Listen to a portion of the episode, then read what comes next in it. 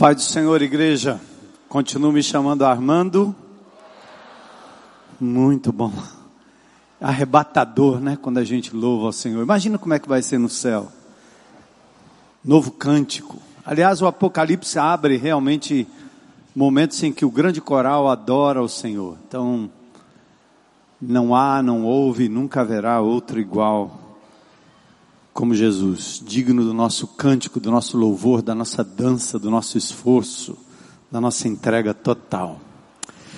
A gente vai fechar um, um ciclo de é, mensagens que é, tem estimulado a igreja a, a testemunhar de Jesus, a, a de fato abrir a vida, abrir a casa. E nós estamos falando de pessoas quando a gente diz que não há outro igual, o mundo só pode ver Jesus através de cada um de nós.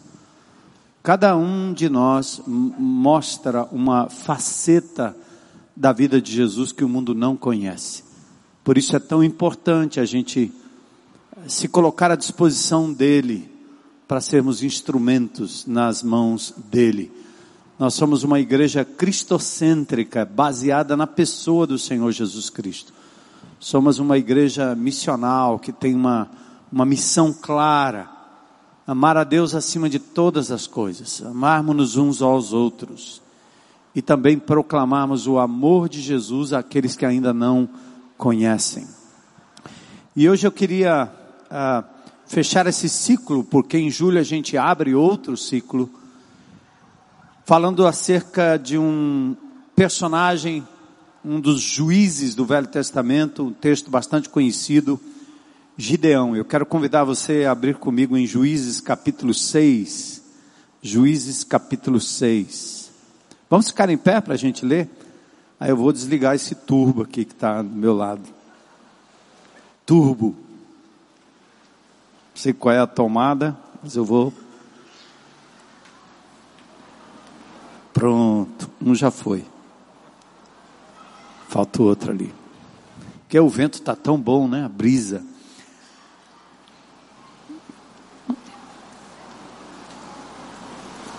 Juízes capítulo 6. Eu vou ler alguns versículos aqui sobre esse personagem conhecido. Gideão. Tem até uma instituição que distribui Bíblia pelos presídios, hotéis. Quando você entra no hotel e vê aquele Novo Testamento, é um grupo chamado Gideões, que ao longo de décadas, tem distribuído a palavra de Deus por aí. Então, Gideão é um personagem conhecido, eh, só para vocês entenderem, o povo de Israel passa 400 anos escravo no Egito. O pastor Zé Edson leu textos que tratavam exatamente da libertação do povo. Moisés é levantado para tirar o povo do Egito, peregrinar pelo deserto do Sinai. Agora em novembro eu vou ter a oportunidade de fazer isso pela segunda vez com um grupo que vai comigo para Israel. Nós vamos sair do Egito e vamos descer pelo deserto do Sinai, passar pelo Sinai, onde, Jesus, onde Moisés recebeu as tábuas da lei, e depois vamos subir em direção a Jerusalém, passando por Eilat e ali pela parte do Mar Morto, depois Jericó, aí vamos subindo. E Moisés então leva o povo em peregrinação por 40 anos, um percurso que poderia ser feito rapidamente, demorou muito pela incredulidade do povo, até que Moisés fica para quem da terra prometida, para quem do Rio Jordão, e Josué conquista e entra na terra com o povo para de fato conquistar toda a Palestina, distribuindo as terras em doze tribos. Mas não demorou muito, aquela próxima geração começa a fazer o que é mal aos olhos de Deus. E naquela época não houve rei, nem profeta, nem sacerdote.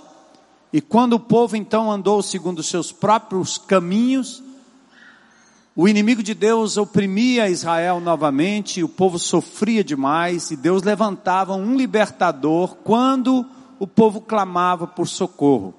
Gideão é um deles, se tornou um dos juízes, chamados juízes ou libertadores de Israel. Então vamos ler alguns versículos do capítulo 6 e depois eu vou trazer mais textos do 6 e do 7, à medida que a gente vai meditando. Tem lições preciosas. Uh, Paulo fala em 1 Coríntios 10 que as coisas que o Senhor deixou registrado no Velho Testamento serve para lição para os nossos corações, para a gente não incorrer nos mesmos erros e aprendermos princípios e valores cravados ali no Velho Testamento através da caminhada do povo de Deus com o Deus presente. Então vamos lá. Verso 1. Os israelitas fizeram o que era mal aos olhos de Deus, ou aos olhos do Senhor. A primeira declaração. Fizeram o que era mal. Como diria minhas netas, fizeram bobeira. Sempre começa assim, né? Por isso, por causa disso, em consequência disso, o Senhor os entregou nas mãos dos midianitas durante sete anos. Sofreram nas mãos do inimigo. Os midianitas eram tão cruéis que os israelitas fizeram para si esconderijos nas montanhas, nas cavernas e nas fortalezas de medo. Sempre que os israelitas faziam o plantio, saqueadores de Midian, de Amaleque e de outros povos do leste atacavam Israel, acampavam na terra, destruíam as plantações até Gaza, atual faixa de Gaza. Levavam ovelhas, bois e jumentos e não deixavam coisa alguma para Israel comer. Olha a sequência, né? O povo fazia o que era mal, o inimigo então atacava, porque Israel passava a ser vulnerável, tinha que se esconder, e tudo que produzia era levado, é como se o trabalho fosse totalmente vão. Aquela coisa de que você faz, faz, faz e de repente perde tudo. Esses bandos inimigos que vinham com seus rebanhos e tendas eram como a praga de gafanhotos chegavam em camelos tão numerosos que era impossível contá-los, e só partiam quando a terra estava devastada. É assim que o inimigo age. Os midianitas reduziram Israel à mais absoluta pobreza e o povo pediu socorro ao Senhor. Ah, agora sim. Agora pediram socorro ao Senhor. E quando os israelitas clamaram ao Senhor, por causa de Midian, o Senhor lhes enviou um profeta que disse: Assim diz o Senhor Deus de Israel: Eu os tirei da escravidão no Egito, eu os livrei dos egípcios e de todos que os oprimiam. Expulsei seus inimigos e dei a vocês a terra. Disse a vocês: Eu sou o Senhor seu Deus. Não adorem os deuses dos amorreus em cujas terras agora vivem não se rendam aos deuses locais, da moda, do momento, da hora. Mas vocês não me deram ouvidos. Então o anjo do Senhor veio e sentou-se debaixo do grande carvalho em Ofra, uma manifestação da teofania, Deus se manifesta e pertencia a Joás, do clã de Abiezer, Gideão, filho de Joás, estava debulhando trigo no fundo de uma prensa de uvas. Não tinha nada a ver. Lugar de uvas era lugar de uvas, prensar uvas. Lugar de debulhar trigo era na eira, em outro lugar. Mas eles estavam tentando disfarçar, esconder, enganar o inimigo. E o texto diz, a fim de não serem descobertos pelos midianitas.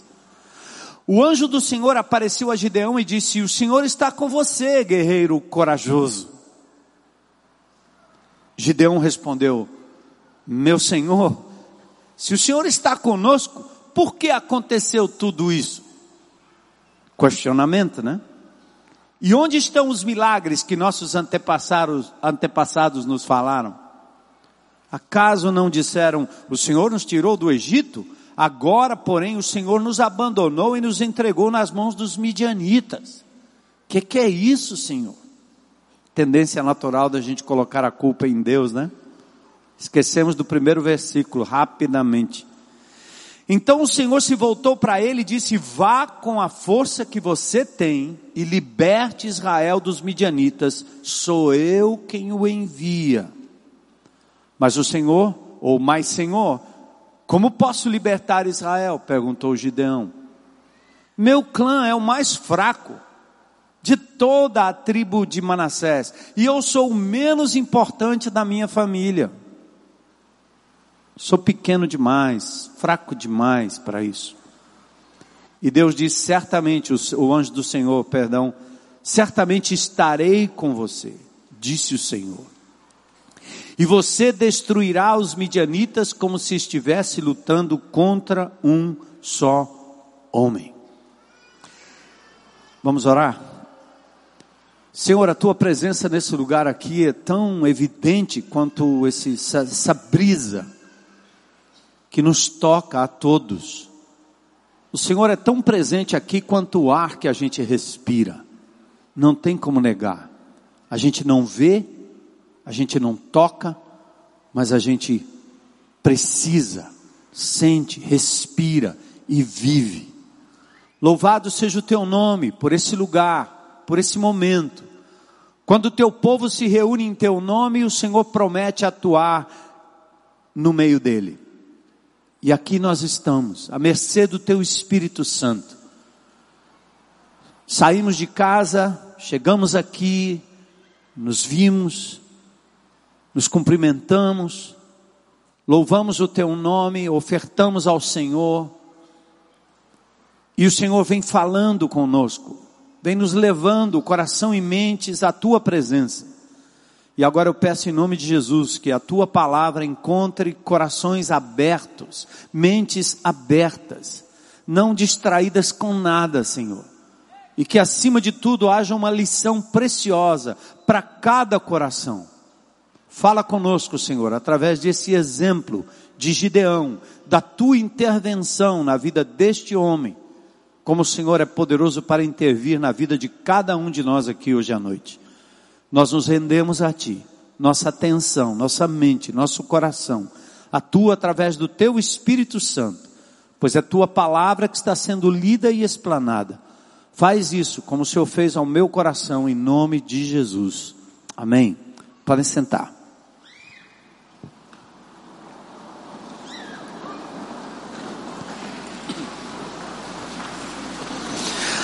A vida cristã é uma jornada sem retorno. Costuma-se dizer, porque é, é, é praxe romana, um país católico, que todos são filhos de Deus. Só que a Bíblia não ensina isso em nenhum lugar. A Bíblia diz que todos somos criaturas de Deus. Deus tem um filho unigênito, único. Aquele que foi gerado pelo Espírito Santo no ventre da Virgem Maria, Jesus de Nazaré. Cantamos sobre ele. Ele é o único gerado pelo Pai, o Deus encarnado em pessoa, uma das três pessoas da Trindade. 100% homem, 100% Deus. Ele é o único, filho unigênito, diz João 3,16. Filho único, único da espécie divina. Mas Deus decidiu, através do Filho Jesus, que todo aquele que nele cresce seria ou tornar-se-ia filho. E ele assim o faz por adoção. Ele adota você, adota como adotou a mim, na sua família. É como se na sua casa hoje, tendo ou não tendo espaço, você saísse num centro socioeducativo e resolvesse pegar um daqueles menores infratores e dizer assim: vem para minha casa, eu vou lhe adotar. Você a partir de hoje é meu filho. E eu te dou um papel passado de que você é herdeiro com o meu filho legítimo que aqui está. Já imaginaram? Você não sabe muito sobre a vida, você talvez tenha receio daquele menino infrator, não sabe o que ele vai fazer no futuro, não importa. Foi por amor, apenas por amor, que Deus me incluiu na família dele e lhe incluiu na família dele. Não foi pelo teu mérito, não foi pelas coisas boas, não foi por aquilo que você fez ou deixou de fazer, foi por amor, só por amor. Então, enquanto você não se entrega a Jesus, você tem opções de sentar num auditório como esse, de ouvir palestras, mensagens, ler a Bíblia, ouvir ou ler grandes livros de pregadores, de homens de Deus, de mulheres de Deus. Você tem opção. Você se achega ao Evangelho e depois recua. Você entra e depois sai. Você faz parte de um GR, depois não faz mais. Você faz parte de uma igreja, depois não faz mais. Então você pode ir e voltar, não tem problema. Uma hora ele te pega, uma hora ele te adota, uma hora ele te arrasta para dentro e você não vai resistir. Mas uma vez dentro, uma vez filho, filho para sempre. João 10 que diz que o bom pastor dá a sua vida pelas ovelhas e ninguém pode arrebatá-las das suas mãos. Quem garante a paternidade é o próprio Deus em nome de seu filho. Então, quem crê em Jesus não será condenado. Muito pelo contrário. Nele reside a vida e a vida é eterna. Então, uma vida cristã é um caminho sem volta. Há uma história de um grande general chinês que ao perceber que seus soldados estavam atravessando uma ponte em direção ao inimigo, e viu vacilo neles, medo do poderio inimigo, ele quebra, ele detona a ponte, de tal forma que os soldados não podem mais voltar. Ontem eu tive o privilégio de conduzir um grupo de ralizeiros, é, inexperientes ainda, para um passeio aí, e num desses passeios nós descemos um, um lugar que alguns chamam da trilha do macaco, a trilha do tobogã, e a gente desce de carro, e é bem estreitinho, os, os, uh, os retrovisores vão batendo nos galhos, e, e não tem volta. Então antes de descer, eu estava no rádio, conduzindo 25 pessoas, eu disse, pessoal, nós vamos entrar nesse buraco aí, e só tem uma saída, é lá para frente. Nós vamos passar por lugares difíceis, os carros podem atolar, mas fiquem firmes. Vamos passar por uma tribulação ou outra, mas a gente vai sair do outro lado. A vida cristã é assim também, é o caminho sem volta. O nosso rumo é a eternidade, é o céu. Ou você morre, nós morremos e vamos nos encontrar com Jesus, ou ele vem para nos buscar. Mas o grande alvo dele não é necessariamente te levar simplesmente para o céu. Não é um bilhete, um passaporte, um carimbo que você está garantido no céu. Não é isso. Eu creio que foi o Osmar, pastor Osmar, que pregou para a gente aqui. Eu estava longe, mas estava assistindo. Aliás, foi o Tércio, pastor Tércio, que nos nos deu uma ilustração fantástica, e eu ouvi no Rio Grande do Sul, quando eu estava lá com ele, e eu vi de novo aqui, sobre a prata. Como a prata é refinada, depurada, purificada. Então a prata, assim como o ouro, é um metal bruto, cheio de impurezas, que vai ficando no ponto à medida que você coloca no fogo, na fornalha. E aí vai alta temperatura até que aquele metal chega num ponto ideal do seu refino. Fantástico. Eu estava numa igreja esses dias pregando e eu vi o povo cantando. Manda fogo, manda fogo, manda fogo. Eu pensando, meu Deus, esse povo acho que não sabe o que está pedindo, não. A gente pensa que é manda fogo, é manda poder aí, né, Senhor? E o fogo que na verdade vem sobre nós é, é o fogo que depura. É o fogo que nos prova. Mas o que eu achei mais lindo e que ilustra muito daquilo que tanto o pastor Técio quanto Osmar e outros aqui pregadores têm dito, é que no caso da prata, quando o refino feito artesanalmente, aquele que deve ter um nome, né? Não é ourives porque não é ouro, mas aquele que depura a prata, ele lança fogo sobre o material e tem que chegar num ponto que não pode passar do ponto, nem pode ficar aquém do ponto. Mas a coisa mais linda da ilustração é que o ponto exato é quando aquele que lança o fogo vê na prata o reflexo do seu próprio rosto. Está pronto. Eu estou me vendo. Vira como um espelho. Eu achei linda aquela ilustração. Porque eu percebo assim, as lutas que eu passo, que eu enfrento, as tribulações, as tentações, as provações, as acusações,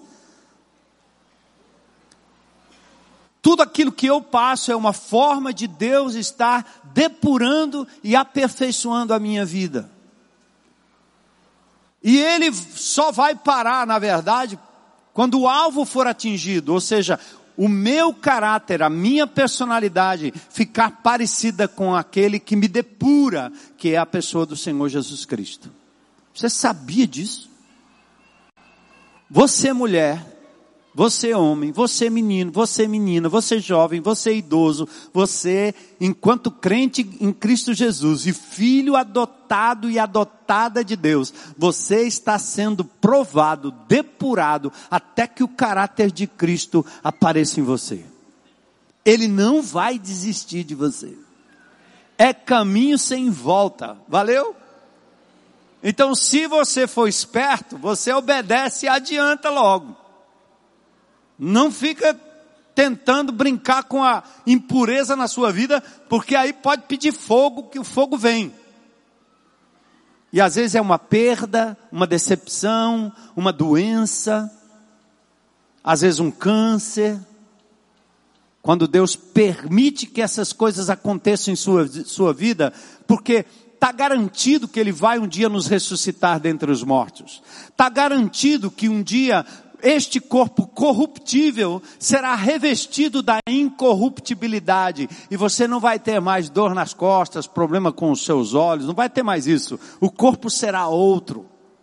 Mas daqui até lá, mesmo que o corpo vá envelhecendo, mesmo que o corpo vai sentindo o passar dos anos, o teu espírito, o teu caráter, a tua vida interior vai sendo transformada no caráter de Jesus.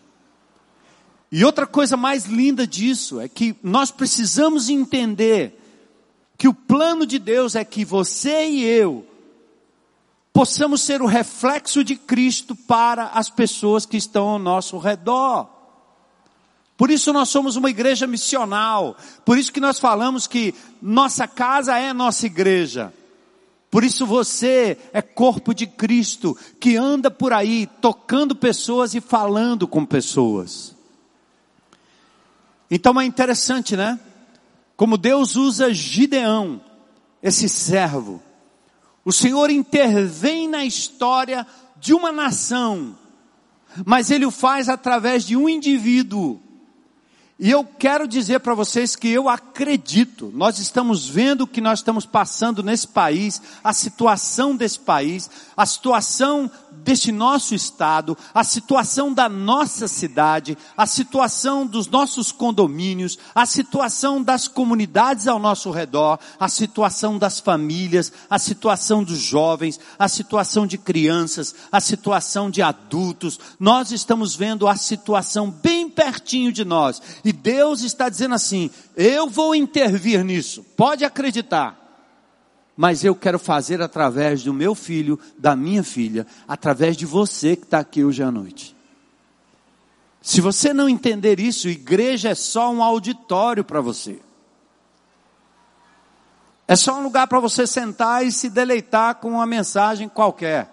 Sai daqui com a sensação de conforto e não se sente como alguém que estava com fome ou desabastecido e foi abastecido pelo Senhor mais uma vez na semana, mais um dia na semana, para poder cumprir a sua missão lá fora.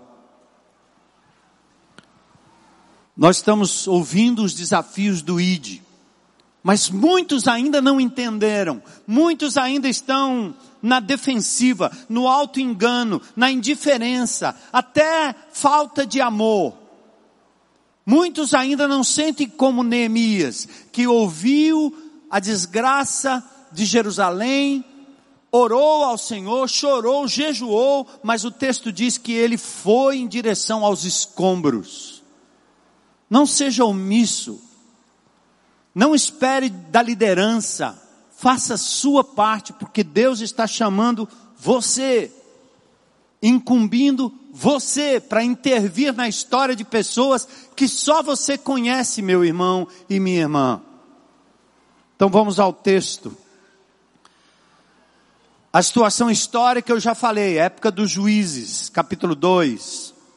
O povo fazia o que era mal aos olhos de Deus. Estava tudo errado.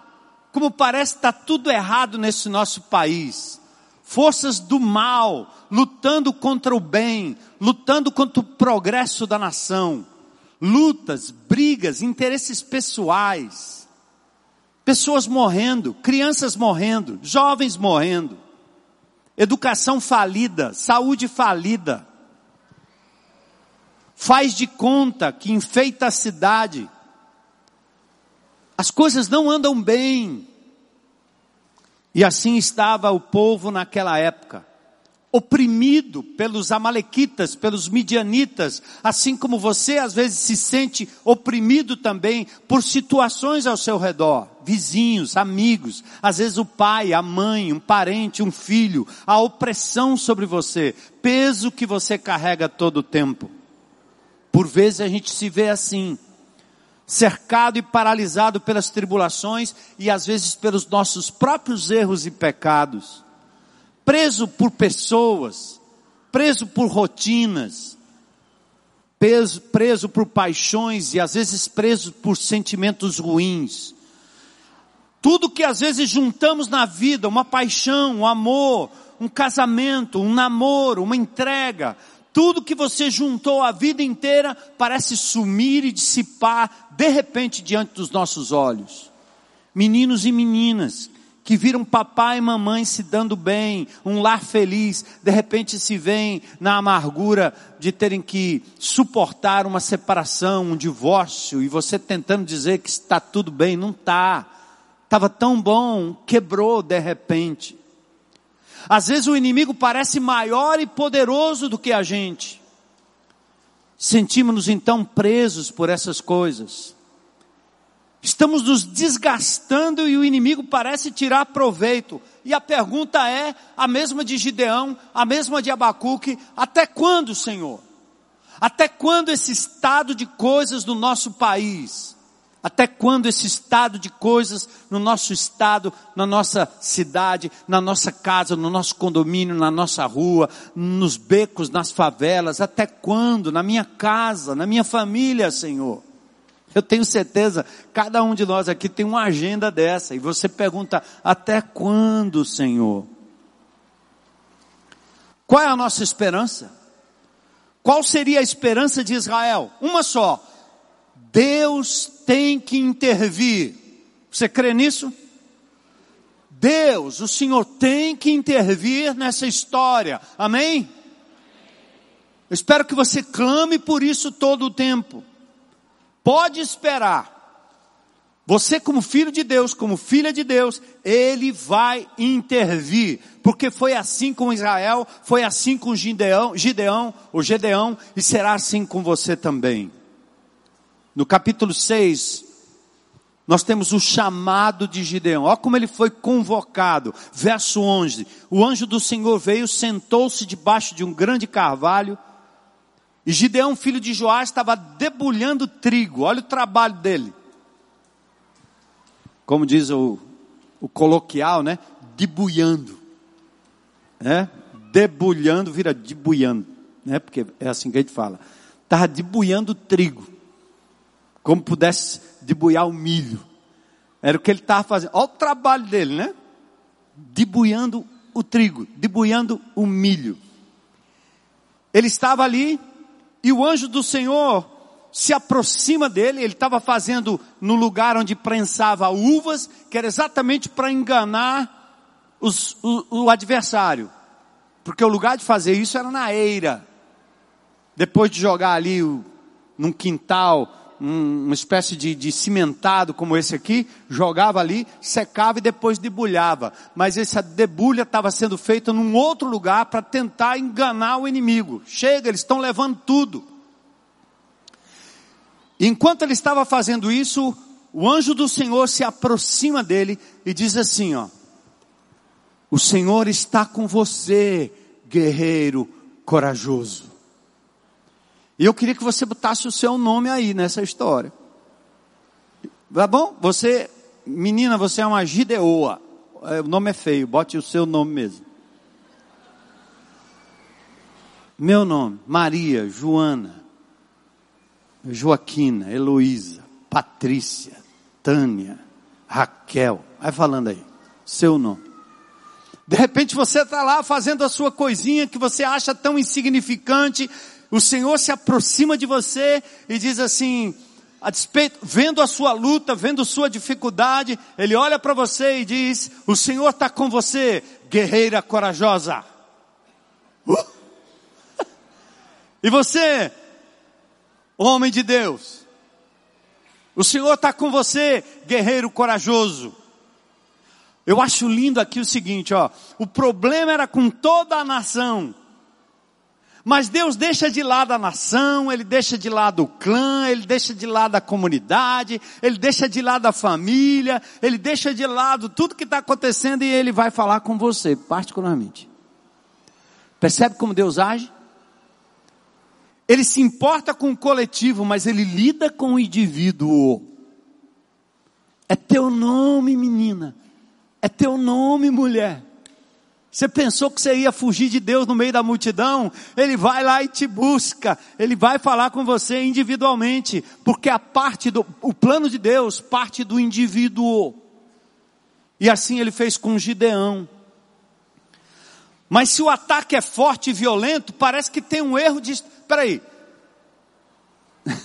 Deus parece que não entende de guerra. Porque o adversário é poderoso demais. E ele está fazendo um negócio que não tem nada a ver. Gideão é um fazendeiro, ele não é um guerreiro. Entendeu? Você é uma dona de casa, você não é uma guerreira, você não pega em armas, você não, você não tem essa força toda. Você é fraquinha, você é frágil, é não? Mas olha o que Deus faz. Foi assim com Moisés, foi assim com Neemias, foi assim com Ageu, foi assim com Pedro, foi assim comigo, foi assim com você e será assim. Ele diz assim: homem valente, ou ele diz mulher valente, guerreiro corajoso.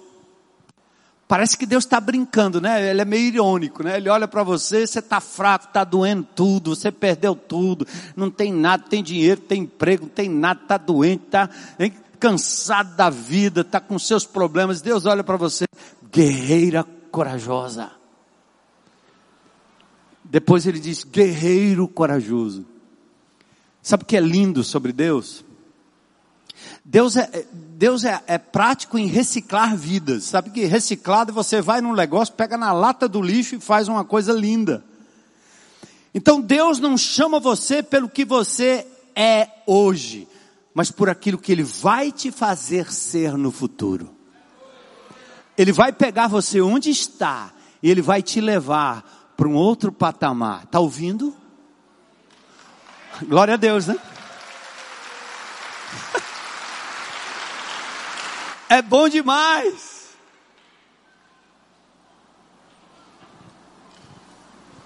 Ele te chama daquilo que você vai ser. O mundo e as pessoas, ao contrário, eles apontam para aquilo que você está sendo agora, sua derrotada, sua fraca, sua doente. Você não sabe falar direito, você não tem voz, você não tem nada, você está é pobre. O diabo fica valendo isso, não é não? Que igreja é essa? Cheia de gente fraca, cheia de gente doente, cheia de gente com problema. E tem crente que ainda é instrumento do diabo para ficar falando isso dos irmãos e da igreja de Jesus. Hein? Olha essa igreja aí, cheia de pecador. Você queria que tivesse o que aqui? Anjo? É proibida a entrada de pessoas? O John Burke falou isso pra gente. Mas olha que lindo, enquanto as pessoas e o mundo vão destacar aquilo que é ruim em você, Deus faz o contrário. Eu posso exemplificar isso na base do amor, né? Eu tive duas filhas, agora três netas meninas. E eu faço questão, como fiz com minhas filhas, de dizer assim para elas: nunca entregue seu corpo, nunca entregue seu coração a qualquer gaiato que venha aqui lhe dizer que o amor é isso e que te ama incondicionalmente, porque não é verdade. Não deixe nenhum gaiato encher o teu copo de um amor que não dura. Aí eu dizia para as minhas filhas e digo para minhas netas: você sabia que há um Deus maravilhoso que te ama incondicionalmente? Ele quer ser teu marido, teu amante, teu pai, teu irmão, ele vai ser tudo para você. Encha-se dele. Quando o gaiato chegar dizendo que te ama para sempre incondicionalmente, você vai olhar e dizer: aham, legal. Porque o gaiato ele diz isso, né? Quer a prova que eu te amo? Vou te pagar um negócio. Prova que eu te amo? Vou lhe dar isso aqui. Prova que eu te amo? Vem para cá. Eu me lembro quando a gente lidou com a Ritase, aqueles anos, né, que nós trabalhamos com aquelas meninas e a Heloísa, os, os, os europeus na beira-mar davam para as prostitutas o quê? Celular, dinheiro, tablet. Já naquela época, anos atrás, euro, como é que a menina ia deixar, que nunca tinha visto nem 10 reais, estava com euro na mão, se entregando totalmente na mão daqueles homens que diziam: Você é linda, você é legal, tome dinheiro. Como foi difícil dizer para ela que Deus tinha um amor incondicional que a tornaria uma mulher digna, mesmo que ela tivesse só um centavo.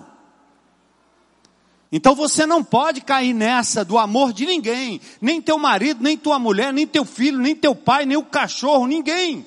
Eu não posso dizer isso para os cachorros agora, porque cachorro não me ouve.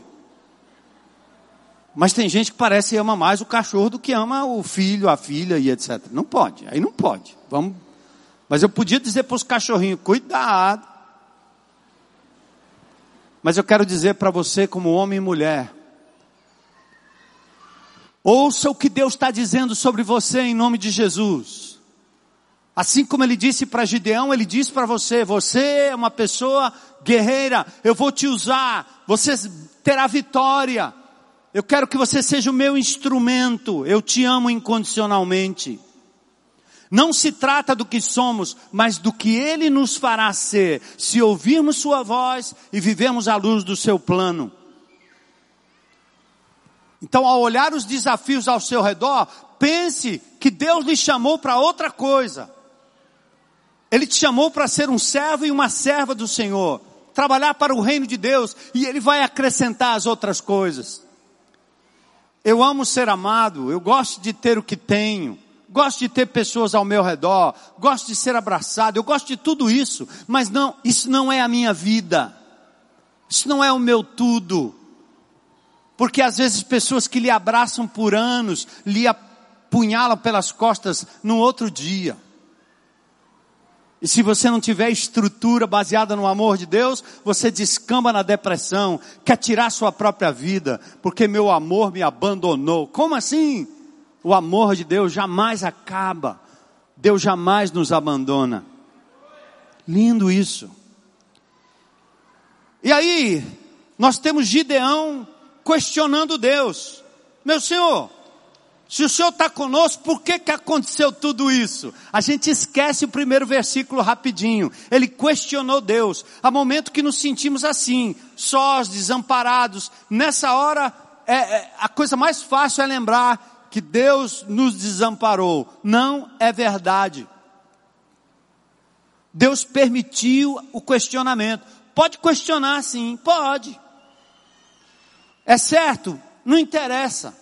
Deus vai ouvir teu clamor, Deus vai ouvir teu gemido, mas reclame com Ele, fale com Ele, coloque suas dúvidas diante dEle, Ele vai clarear o seu pensamento. Deus admitiu que os seus servos o questionassem. E aí vem a absurda lógica de Deus, Ele diz: vá na força que você tem, Gideão. Verso 14. Quando pensamos que já nos livramos de Deus, lá vem ele de novo. Primeiro ele olha para mim, sou fraco, estou debulhando o negócio, ele vem me chamar de guerreiro poderoso. Depois eu questiono ele, onde é que você estava na hora que eu mais precisei, o que está acontecendo na minha vida, parece que você não está presente, como é que é o negócio? Aí ele volta de novo a falar comigo. Vá na tua pouca força. Ele sabe que é pouco, mas ele diz: vá, dê o passo. O vaso é de barro mesmo, porque a excelência do poder é de Deus. Quando o resultado acontecer, ninguém vai dizer foi ela, foi ele, mas vão dizer foi Deus através dela e Deus através dele. A glória será sempre de Deus, sempre dele. Por isso o texto diz em Zacarias 4:6, não por força nem por violência, mas pelo meu espírito. Essas são as perguntas que fazemos hoje. Com que recurso, Senhor? A resposta é: vá no pouco recurso que você tem. Alguns centavos, alguns reais, alguns objetos, alguns voluntários, algumas pessoas são capazes de fazer muito nas mãos de Deus. É como esse bazar que a gente vai ter, né? Ah, Senhor, eu não tenho nada para dar. Dá uma olhada lá que você sempre tem. Eu arrumei um esses dias. É, eu troco de sapato a cada, sei lá, cinco anos, não sei, quando, quando a sola fura. E minha mulher, troca esse sapato, só esse sapato, esse sapato, essa sandália, troca aí. Aí ela compra uns dois, três sapatos, eu digo, você parece uma centopeia. Tanto sapato, você que tanto sapato? Aí eu comprei um aqui, bem baratinho, não vou dizer a marca, mas é um sapatênis, que você pode andar com ele. Eu fui andar com ele esses dias, lá em Porto Alegre, e o bicho começou, foi arrumar meu, meu calcanhar aqui e esfolou. Assim não dá, Senhor. Ela disse, você compre um novo, olha aqui, esse aqui dessa marca, que aqui é mais baixinho, é mais confortável, sapatênis. Era o dobro do preço desse, eu digo, não. Ela disse, não, você pode comprar, você merece, você precisa. Compre, homem, compre, homem. É para fazer eu comprar um negócio. Aí o Senhor falou comigo assim: Você vai ficar com dois sapatos lá. Eu não sei se era o Senhor ou se era eu falando para Deus: Deus, eu não quero ficar com dois sapatos.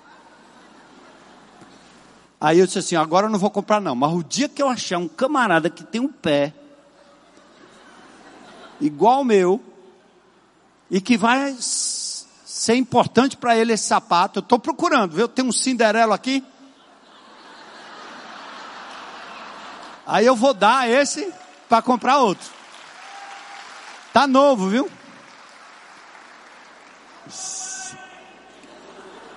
Se for 41, a gente se conversa aí no final do culto.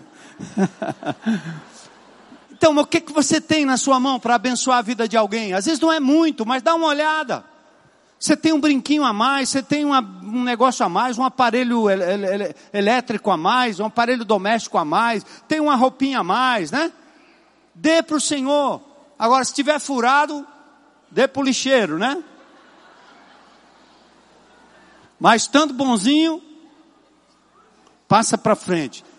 O que importa não é dizer assim, eu só vou servir a Deus quando eu tiver muito, quando eu tiver mais, quando eu souber muito, quando eu souber mais. Nesse último EPL, nós desmistificamos esse negócio de que liderança é os caras que ficam aqui em cima dizendo que é líder e o resto do povo não é líder. A liderança, aos olhos de Deus, ela é horizontal, ela não é vertical. O maior é aquele que serve. Então todos somos líderes. Use o talento que Deus lhe deu. Dorcas, que fazia roupinha para os santos, não era diferente do Pedro que falou a multidões lá em Jerusalém. Então não menospreze o que Deus te deu, mas Ele quer que você use o que você tem para a glória dEle. Então coloque-se à disposição do Senhor. A dúvida de Gideão não significou incredulidade. Foi tão interessante que, quando ele dialogava com Deus, ele pediu uma prova: dá-me um sinal. E ele foi lá, pegou o holocausto, pegou o sacrifício, ajeitou tudo, derramou ali o que tinha que derramar. E o anjo do Senhor então consumiu o holocausto oferecido. Mais tarde, depois que destruiu o altar de Baal e ainda ser revestido do Espírito Santo, Gideão pediu sinal de novo. Senhor, se sou eu mesmo, deixa a lã ser colocada do lado de fora. E a neblina vai cair e só a lã vai ficar molhada.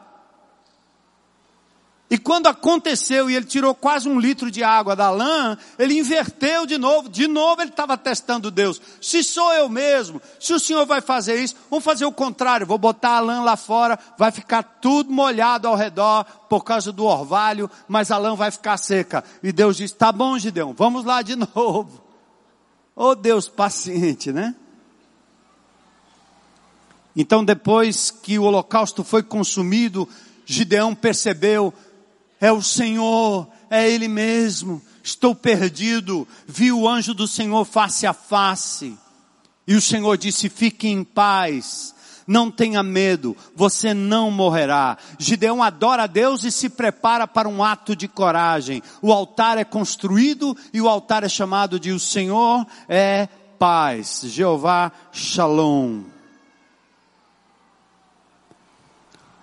Agora vem uma sequência de eventos. Está na hora de ir para a batalha, Gideão. O encontro com Deus no lugar secreto agora se tornou um desafio público.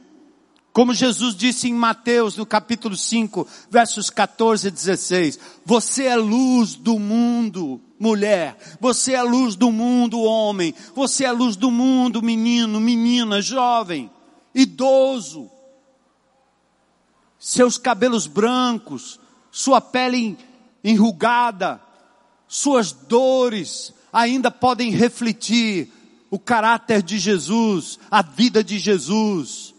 Ainda é para brilhar nesse mundo. Não deixe o diabo apagar a chama que o Senhor colocou na sua vida, em nenhuma idade. Estou me lembrando agora de algumas conversas que surgiram, as pessoas vieram falar, pastor, estão dizendo aí que o senhor vai aposentar. Disse, quanto? Estão querendo me matar, me mandar para o asilo, o que é? Aposentar? Aonde, meu irmão? O dia que eu não puder falar, eu aprendo Libras. Hã?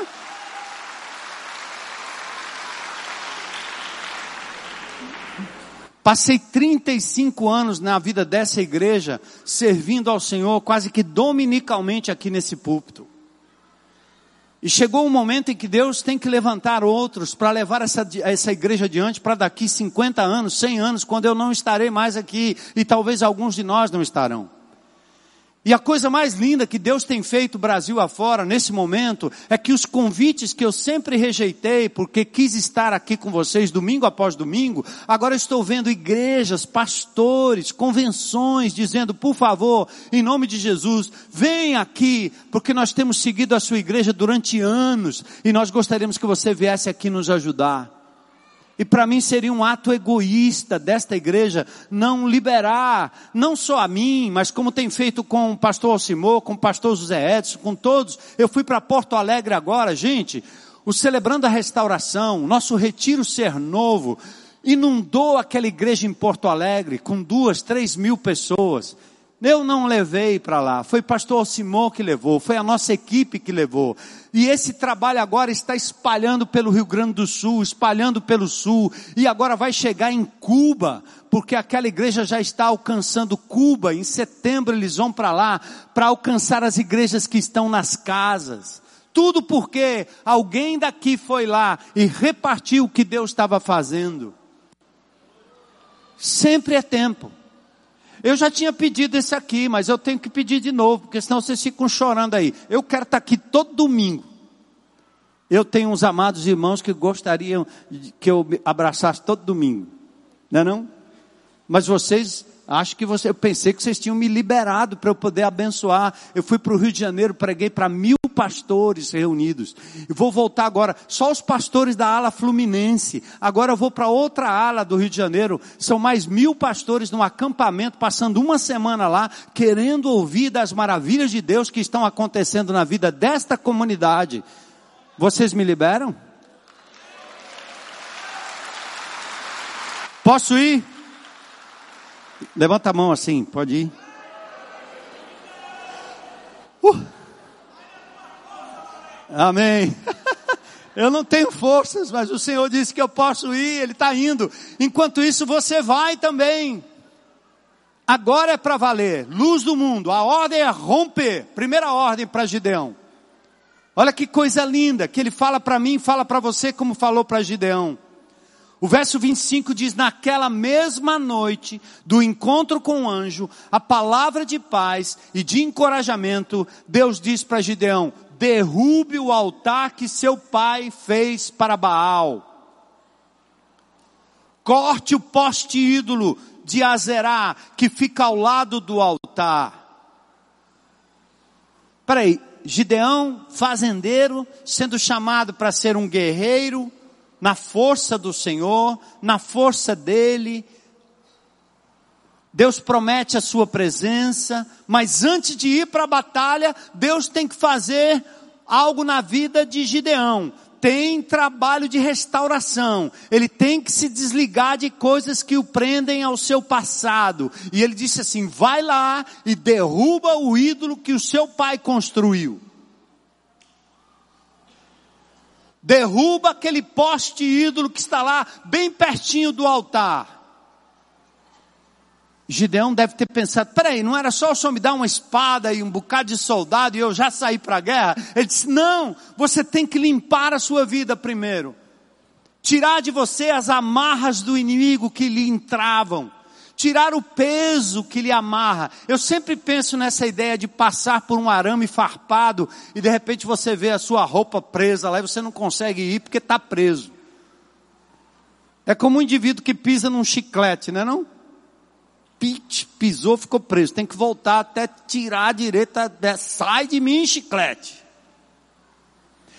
Assim na minha vida e na sua vida tem coisas que foram implantadas aqui no seu passado pelos seus pais, pela sua família, pela sua experiência de vida. O diabo é prático em bullying. Ele diz que você é fraco, ele diz que você é doente, ele diz que você não pode, diz que você é um zero à esquerda, ele diz que você não entende nada, ele diz que você não tem dinheiro suficiente. Seu pai foi alcoólatra você tende ao alcoolismo. Pai pedófilo tende à pedofilia, os filhos abusado sexualmente pelos parentes lá no passado, a maioria da população brasileira está sofrendo isso, e infelizmente acontecendo até na casa de pessoas que se dizem cristãs. Isso está sendo denunciado pela nossa ministra. Olha os dados, não é por ela, mas são os dados.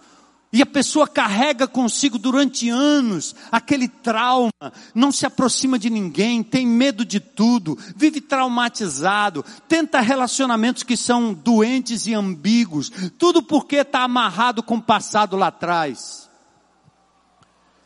Ao meu ver, a aplicação do texto aqui, Deus está dizendo para mim e para você, rompa com essas maldições do teu passado.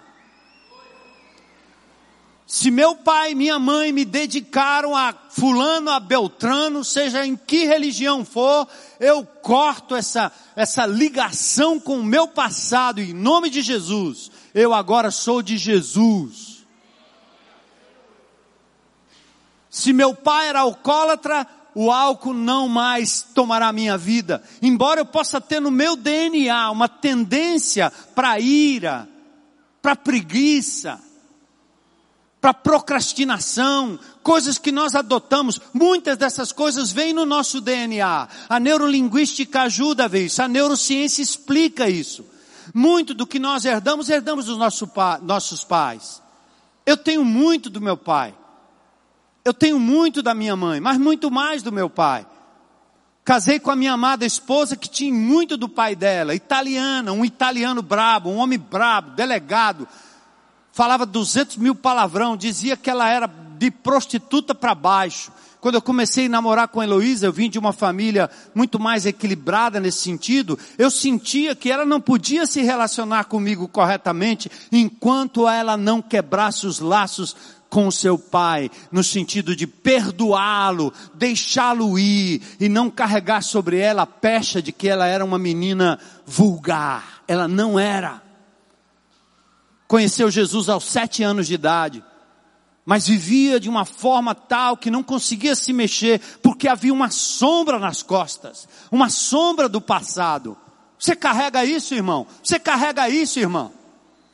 Lembra que Deus lhe trouxe como você estava, e agora Ele está dizendo: você é uma mulher livre, você é uma mulher amada, você é uma menina corajosa, você é uma menina que eu vou fazer de você uma guerreira, vencedora em nome de Jesus, mas você corre lá e corta os laços com o passado, quebra as amarras. Eu me lembro nos meus primeiros dias de conversão, minha amarra era com o samba. Minha amarra era com o pagode, mas da pior espécie. E hoje, se fosse hoje, então era, era terrível. Não por causa do pagode, que é um ritmo muito bom, muito gostoso, como forró ontem aqui. Mas foi lindo estar sentado ali e ver o pessoal cantando aqui. No meio dos cantores aqui, tinha uns aí que era do aviões, não. Eu, eu confundo aviões com mastruz, não é não? Mastruz com leite era o que minha mãe me dava para eu beber. Mas aqui é o nome de uma banda. Olha aí, libertos, que passariam a noite cantando no ritmo que Deus deu, porque todo ritmo vem do Senhor, não vem do diabo. O que vem do diabo é o que se faz com o ritmo. São os ambientes onde se acaba. Eu até pensei, ontem eu estava vendo o povo dançar, eu disse que pena que esse povo tem que esperar mais um ano para dançar aqui de novo. Eu acho que eu vou propor mais umas festas aí, viu, pastor? Não é não? Um forrozinho, pé de serra.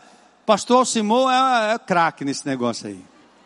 Ele e a Ana, faz tempo, viu? Quebra os laços com teu passado. Você consegue se lembrar de alguma coisa agora, em nome de Jesus? Que lhe impede de voar para a glória de Deus?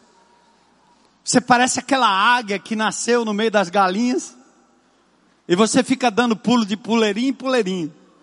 É uma águia poderosa para voar. Mas disseram que você é uma galinha, uma galinha no bom sentido, né? Não estou falando no sentido pejorativo. Eu vou falar do homem, um galo, pronto. Eu não tenho, a, malícia fugiu da minha cabeça há alguns anos. Ainda tem só um restinho, né? Mas nessa aí eu não pensei. Senão o irmão vai mandar um, um e-mail para mim amanhã. Pastor, o senhor chamou. Chamei nada. Minha.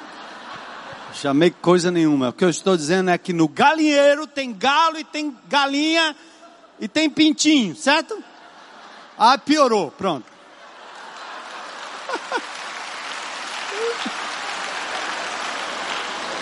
Vocês entenderam?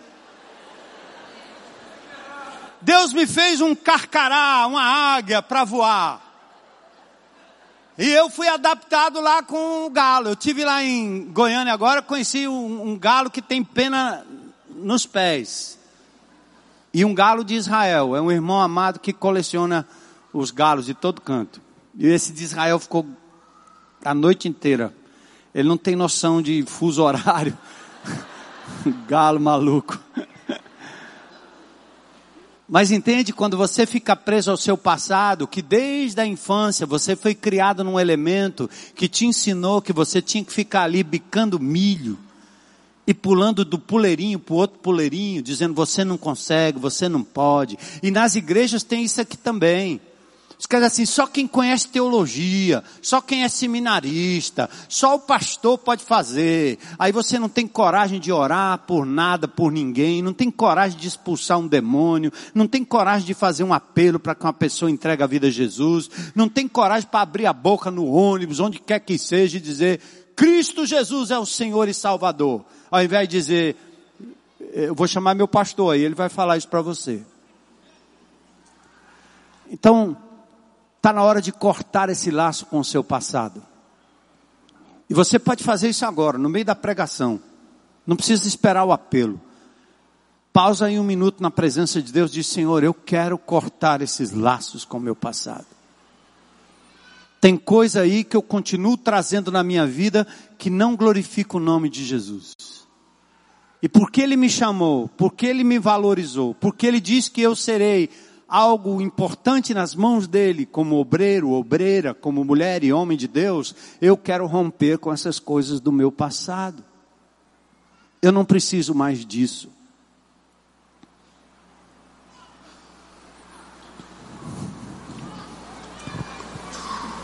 A hora da prova, a hora da exposição, a hora de testar o aprendizado e as convicções. Gideão, como nós, nasceu num ambiente idólatra, dado a influência dos deuses locais que se misturavam com a adoração a Jeová.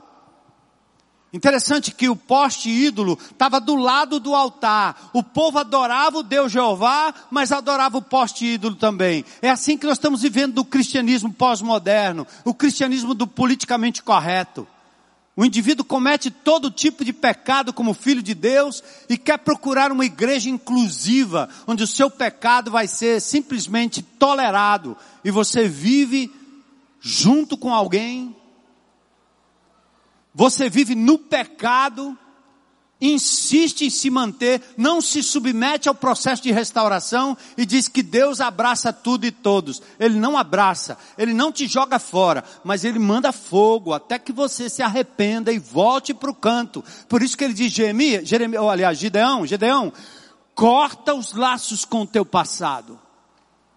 Arrebenta com essa coisa que está muito perto do altar, confundindo coisa de Deus com coisa do diabo. Está meio confuso aí. Seja claro, corte os laços com o seu passado. E depois ele diz: construa um altar para o Senhor ele diz: arrume as pedras com cuidado, use a lenha e a madeira do poste de Azerá. Achei lindo isso aqui também. Agora é o processo de restauração. Que ele tá, olha, a batalha nem começou ainda.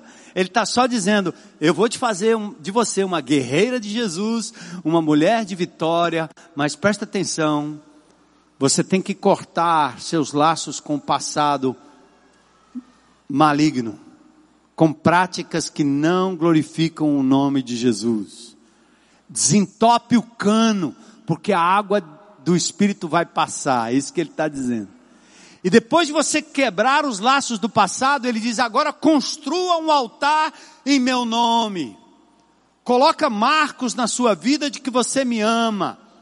Ele diz: arruma bem direitinho as pedras do altar. Por que, que ele diz isso? Para que essa bobagem? Bastava jogar umas pedras ali e dizer, esse aqui é o altar de Deus. É porque restauração é um processo, gente. Entende? Mudar de caráter, mudar de vida, mudar de pensamento, leva tempo. Você precisa se expor à palavra de Deus e ao processo de restauração. Doze passos, doze passos. Todo mundo gostaria de um culto de libertação em que um indivíduo que fumasse droga deixasse de fumar no outro dia. Mas não é assim que funciona. O que funciona é o indivíduo decidir deixar em nome de Jesus viver a fase de abstinência, que é difícil, e depois se acostumar a fazer outras coisas que tragam a alegria que a droga trazia lá atrás. Foi assim com o vício na minha vida, foi assim com o vício da bebida, com o vício da droga, mesma coisa. Você tem que substituir. Você não deixa uma coisa de repente sem substituir aquilo. Então o processo com Gideão foi esse destrói o que está lá atrás. É como música. Você gosta do ritmo. Eu peguei um, esses dias, né? Entrei em contato, uma das minhas netas estava ouvindo uma música muito legal, ritmo joia. Pense numa uma pegada. É. Aí quando eu olhei a letra, misericórdia, é uma mulher endemoniada a música era dedicada aos demônios. A boa menina ela vai ser possessa. A letra dizia coisas malucas, mas ela não tinha noção do que estava ouvindo. Então a mamãe, o papai, o vovô entrou e disse: Olha, presta atenção aqui. Então ela decidiu, em nome de Jesus, deixar esse tipo de música, ou aquela cantora. E vamos agora contemplá-la com um ritmo que possa ser melhor que aquele, talvez, na mesma balada, mas agora o ritmo é outro. Eu fazia isso com minhas filhas quando eram pequenas. A Midian mais velha gostava de dançar, dançava em casa, dançava no banheiro, dançava toda hora dançar. Estudar não gostava muito não, mas dançar é uma maravilha. Pior que a neta está bem parecida. Ela diz, pai, eu não sei o que fazer com ela, eu não sei. Eu disse, pergunta para o pai, seu pai, pergunta para o seu pai, como é que foi que ele lidou contigo? Porque é bem parecido, bem igualzinho, bem parecido. Mas a Midian, quando ela queria dançar, dançar, dançar, pai, eu quero ir para uma balada aí, o negócio daquelas luzes, eu quero dançar. E como os crentes não tinham esse negócio, né, que era pecado, era do diabo e tal, eu disse, tá bom. Aí eu arrumava umas almofadas, um negócio, eu ia lá nos cantos com ela e ficava lá dentro. A música truando, aquela luz, fumaça para todo lado. Tem hora que eu até perdi a pobre. Cadê? Tá onde essa mulher aí? Era minha filha que queria dançar, ela só queria dançar. Tuque, tuque, tuque e dança lá. Aí eu disse, vamos resolver isso aqui direito. Quando tiver um aniversário aí, a gente arruma um ambiente, bota essas luzes aí, deixa elas piscando e vamos fazer um medley só de música de Jesus. Então pega aqueles hinos antigos. Se das vidas vagas procelosas são. Mas bota em ritmo de funk. Se das vidas vagas procelosas são. Dança aí, mulher. Não é não? Você contempla naquilo que é bom. Olha o que ele diz aí, ó. Pega o poste de Azerá e usa como fogo. Eu estou olhando para esses meninos aí, aquele rapaz ali tocando aquela guitarra hoje de manhã, eu senti uma libertação espiritual tão grande, só no jeito que ele tocou. Aquela guitarra pode ter tocado para o inimigo de Deus, mas ela foi consagrada, é a mesma guitarra, e agora ela traz um som que nos liberta e nos leva à presença de Deus. Aleluia! Qual é o instrumento que você tem? Gideão. Maria Gideão. E aí, o desafio e o rompimento com o passado veio. E finalmente a luta para a gente terminar as conquistas. Ele estava com medo, ele provou o Senhor, ele tinha 32, eh, 32 mil soldados e, e Deus diz assim, não, não, é muito. Acaba com isso. Você tem guerreiro demais. Você não precisa dessa tropa não. Eu me lembrei aqui de alguns irmãos em Cristo que têm misericórdia, que vão para os becos, vão para as favelas, vão para os presídios, né? E às vezes ele diz assim, ah, parece que a gente está sozinho, né pastor? Ninguém quer ir, né? Essa igreja não sei o que, para com isso. Deus quer usar você, não implica os outros não. Deus está te chamando é você. Pastor, acho que nós devemos ter aqui na igreja um, um negócio de libras. Eu disse, minha irmã, Faça. É Deus está te chamando. Não peça para eu fazer não, que eu não sei. Ah, oh, nossa igreja poderia ter. Poderia ter por quê? Você está convicta? Então é o Senhor que botou no teu coração. Vai e faça. Não, mas ninguém vem comigo. Não interessa. Deus está dizendo que se for com muito aí, vai dar errado. Ele quer começar com você. E depois ele vai agregando. 32 mil foram chamados. Era demais. Era um risco de orgulho. E Deus quer livrar o povo da sua presunção. E o que aconteceu? O Senhor mesmo se encarregou de selecionar o povo. Quem tiver com medo e assustado, pode deixar esse monte, volte para casa. Vai perder a bênção de ser instrumento nas mãos de Deus. 22 mil ou 22 mil pessoas voltaram. Aqui não é nem condenação, mas perderam o privilégio voltaram para casa. Dez mil desceram a fonte. E aí Deus disse o seguinte: vamos provar esse povo aí. Vamos até a fonte. Vocês estão com sede? E vamos observar agora o que vai acontecer. Quem colocar a boca na água como um cachorro lambendo, sedento, preocupado com a sua sede e com a água que estava aqui à disposição, esse aí pode mandar embora para casa. Mas aqueles que ficaram nessa posição, olhando e vigiando, e botaram a mão na água e colocaram a água à boca, o Senhor disse: são estes, os 300 que eu vou escolher. Pessoas que não se voltam apenas para a sua própria satisfação, entende? Não venha para a igreja para resolver os seus problemas. Venha aqui para se colocar nas mãos de Deus para ser cura e solução do problema das pessoas que estão ao seu redor. E quando você inverter, Ele vai cuidar dos seus problemas. Entende? É Romanos, aliás, é Mateus 6,33. Busque em primeiro lugar o reino de Deus e a sua justiça. As demais coisas Ele vai acrescentar.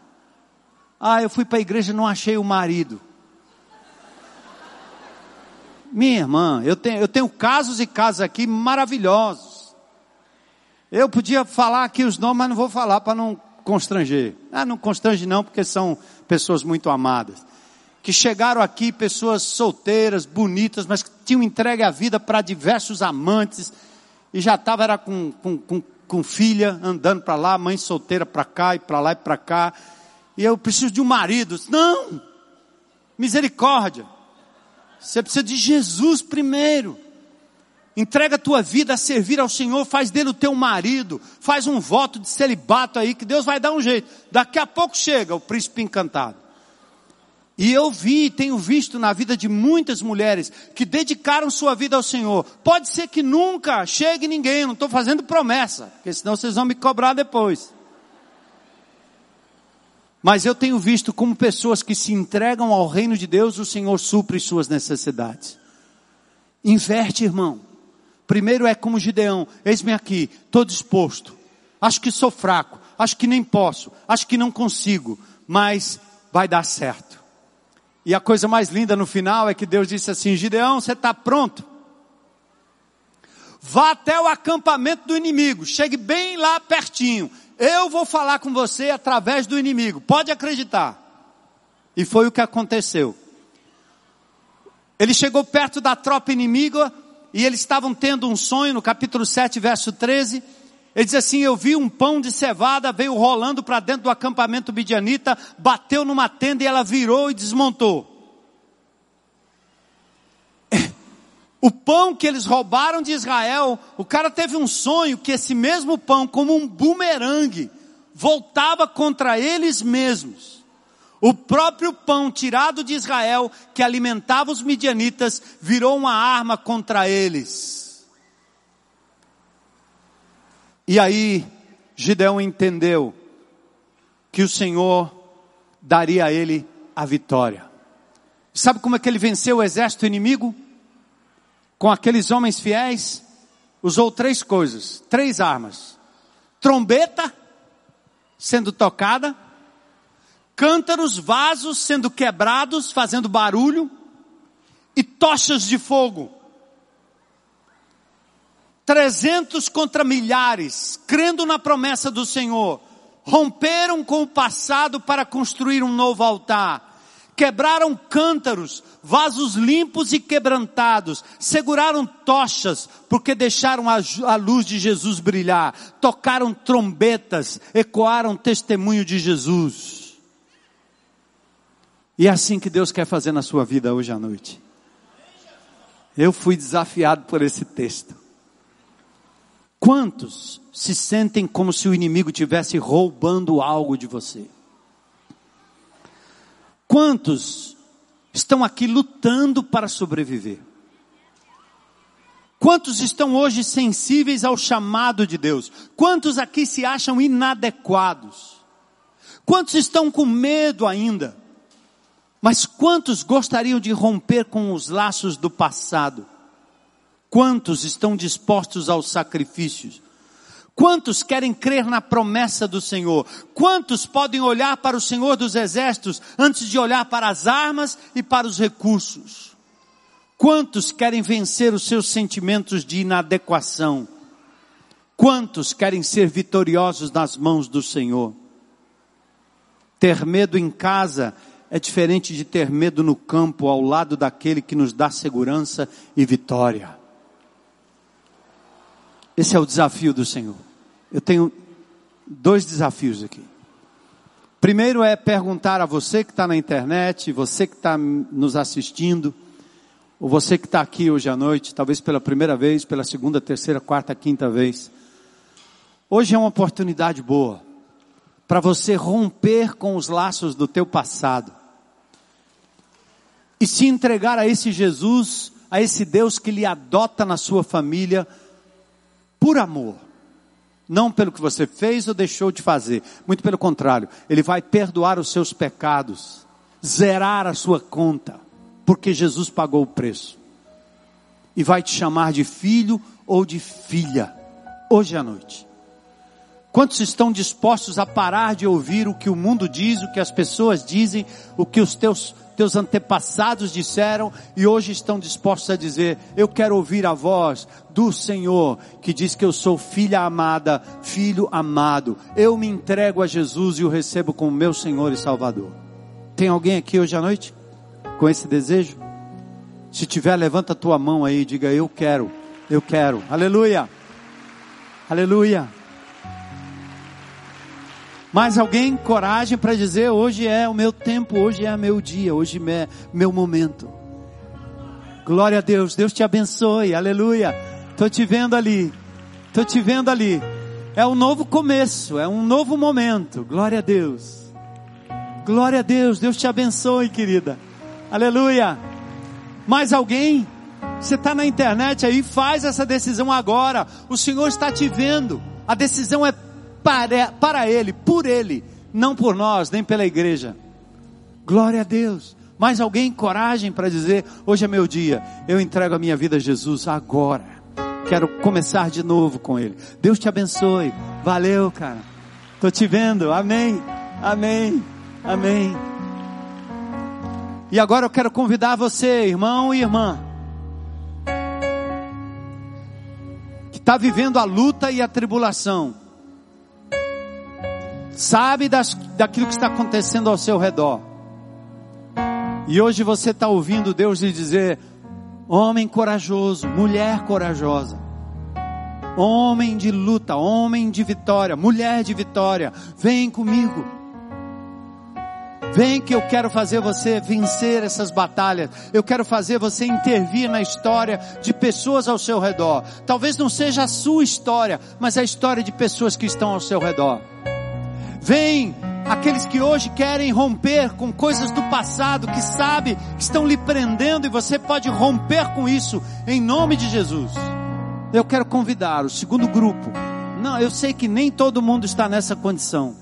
Não tenho expectativa de que se levantem 10, 20, 30 mil. Não, não, não é isso. Eu nunca faço isso. Mas se tiver alguém aqui hoje à noite, crente em Cristo Jesus, que está se sentindo aí como, como Gideão, lá, na, lá no lagar, debulhando o trigo, e ouviu a voz de Deus dizendo: Homem valente, mulher valente, eu quero te usar.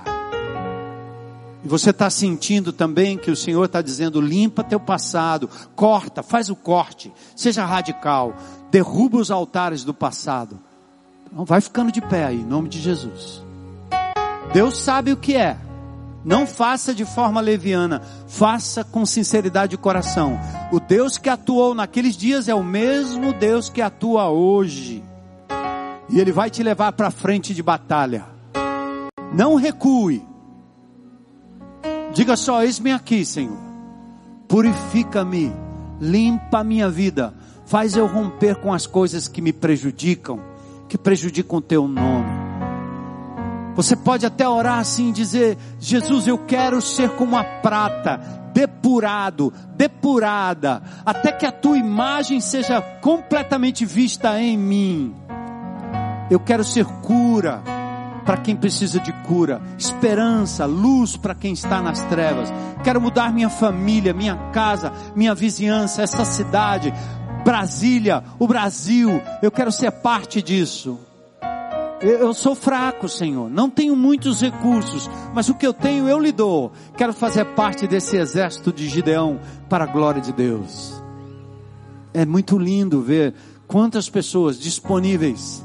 Isso seria suficiente para mudar a história da nossa cidade, Fortaleza. Deus vai lhe usar, meu irmão. É para isso que nós temos despertado seu coração nesses dias através da palavra de Deus. Vamos ficar todos em pé e vamos adorar o Senhor juntos. Aleluia. Louvado seja Deus por cada vida aqui presente. Bem-vindos na família de Deus. Bem-vindos. Bem-vindos na família de Deus. Vamos dizer isso para esses que aqui vieram hoje. Bem-vindos na família de Deus. Um, dois, três. Bem-vindos à família de Deus. Glória a Deus. Lindos.